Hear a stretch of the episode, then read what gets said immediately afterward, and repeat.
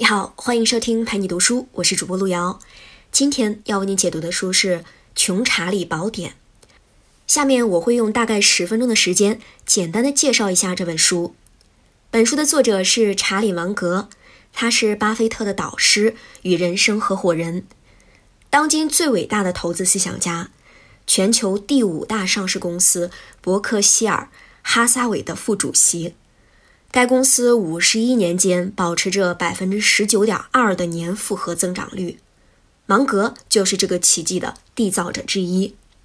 接下来呢，我将通过三部分的内容给你说说这本书。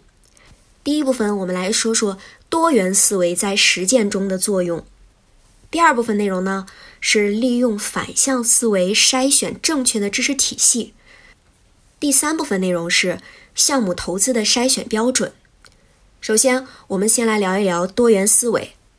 在查理芒格看来啊，宇宙是一个复杂的整体，人类全部的知识都是在尝试对这个复杂整体进行研究。各学科之间并没有泾渭分明的界限，而是相互影响的。所以，芒格提倡要不断学习众多学科的知识，来形成一个思维模型的复式框架，这便是多元思维。本质上说，多元思维其实是一种认识世界的基本态度，这个态度是包容的、系统的，也是芒格说的多元的。知道了多元思维，我们联想一下现实，你有没有发现啊？越是成熟的人，其实越少谈主张，而是在从不同的角度来做解释。他很少说那些主张性的观点，更关心的是面对一个现象有没有不同的解释。能不能换一个角度去看？关心对世界不同角度的解释，才会落实到自己的实践中。这也是从主观理解到客观实践的过程。在这个过程中，你会注意到主观世界和实践世界之间有一条深深的沟。主观世界里有一大堆绝对的原则，客观世界里则只有刚刚好的行动。比如学习开车，会先学交规。学汽车的机械原理，这都是主观世界的事儿。这里有很多原则，但是，一旦坐进车里，到了客观实践，思考向左打方向盘好，还是向右打方向盘好时，原则作用就不大了。客观实践讲究的是刚刚好，不左也不右，找到那个刚刚好的动态平衡点。可以说，每一个受过教育的年轻人脑子里的主观世界就已经建成了。什么道理都懂，那余生的任务就是不断的对付那些主观世界和客观实践不一样的情况，而多元思维就是主观世界和客观实践之间的粘合剂，让我们更加容易找到那个刚刚好的平衡点。以上就是第一部分的内容。当我们了解了多元思维以后，就意识到认知世界取决于我们的知识体系。那么，如何构建正确的知识体系呢？这时，我们需要引入另外一个思维模型，那就是反向思维。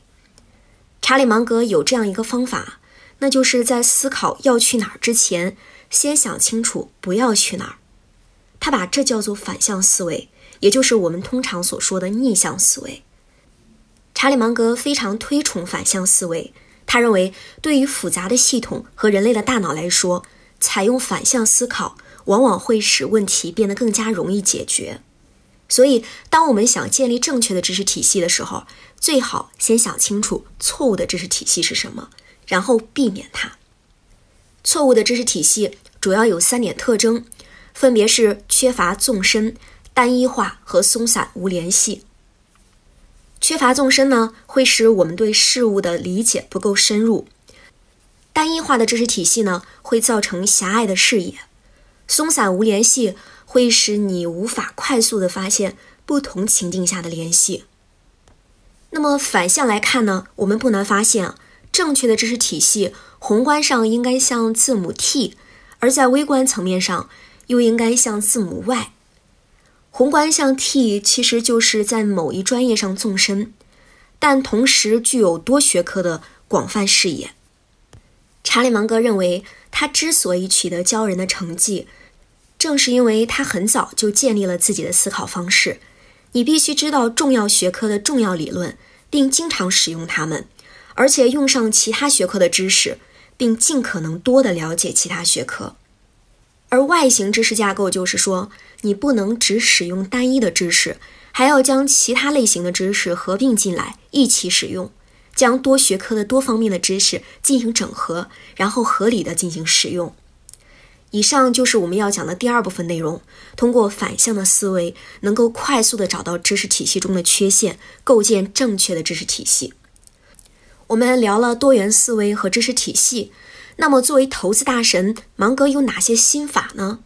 在查理芒格看来啊，投资项目可以分为三种：一种是可以投资的项目，一种是不能投资的项目，还有一种是太难理解的项目。而他只投可以投资的项目。芒格有四个筛选标准来判断可以投资的项目。第一个标准就是这个项目要容易理解，有发展空间，并且能够在任何市场环境中生存。查理芒格说：“要在自己的能力圈内投资。如果一个项目你看不懂，别人说的再好，也不要投资。不要高估你的能力范围，更不要盲目的随大流。”第二个标准是不能只看公司的财务报表，公司内外部因素都要考虑到，因为财务报表顶多能说明企业现在的价值，而不能说明公司未来的盈利情况。所以投资呢，是要求项目在未来也能赚到钱。所以说，即便公司的财务报表很好看，也不要轻易投资，要多方面的去考虑。比如说，公司的创始人的人品怎么样，供应商能不能保证供应，还有库存情况等等，都需要仔细的考量。第三个标准是要看一家公司的护城河够不够宽。什么是护城河呢？就是行业壁垒。一家企业最重要的竞争优势，不是今年赚了多少钱，而是未来还能不能继续赚钱，怎么能保证公司持续盈利？如果一家公司没有行业壁垒，进入门槛很低，那未来就会有很多的竞争对手，谁能笑到最后就不好说了。所以说，能不能建立行业壁垒，也是考察一个项目是不是值得投资的重要指标。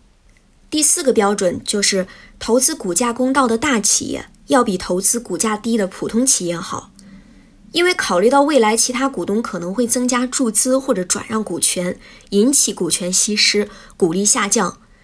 大企业的价值更高，回报也更稳定。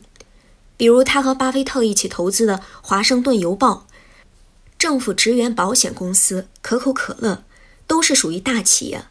一旦有一个项目能符合前面说过的那些标准，那就玩真的，狠狠地投上一笔。查理芒格认为，所有聪明的投资都是价值投资。你必须先评估一个企业的价值，再评估股票的价值，还要根据公司的竞争优势来判断是不是应该持有这家公司的股票。那如何理解价值投资呢？这里有一个查理芒格的小故事跟大家分享一下。查理芒格的中国投资合伙人叫李璐。李璐和查理芒格认识的时候，芒格已经是一个快八十岁的老头了。按理说，精力和体力都大不如从前了。两个人经常约在七点半见面，也就是吃早餐的时候。第一次，李璐几乎是踏着点儿来的，结果发现老头已经把早餐都吃完了，而且看完了当天的报纸。李璐就感觉很不好意思，虽然没有迟到，但是毕竟让老爷子等了那么长时间。于是第二次见面，李璐提早了十五分钟。他还是发现老头坐在那儿看报纸。第三次，李璐提早了半个小时，进去的时候依然看到老爷子在看报纸。第四次，李路干脆早到了一个小时，终于赶在了查理芒格之前。十五分钟之后呀，老头拿着一摞报纸，晃晃悠悠地坐下，自顾自地看报纸、吃早餐，没有任何多余的动作。看完报纸，才抬头看李路，开始今天的谈话。从这个事件中呢，我们能看到芒格一直遵循自己的生活状态，保持自己的生活方式，既不因等待而焦虑，也不因被别人等待而急迫，只是一如既往的保持本来的生活方式。理解了这一层呢，我们再来看芒格和巴菲特坚持的价值投资，你就明白他的深意了。价值投资不是表面上看起来的，买一只股票然后长期持有。价值投资是让你放弃一切投机的机会，只按照股票的基本价值面来看它的未来。一只股票的股价高，各种短期的因素都是没有办法把握的。而最重要、最核心，也是最靠得住的因素，就是他自己真正的价值。以上就是《穷查理宝典》的主要内容。感谢关注陪你读书，欢迎点赞分享，同时可以打开旁边的小铃铛，陪你读书的更新会第一时间提醒你。我是主播路遥，我们下期再会。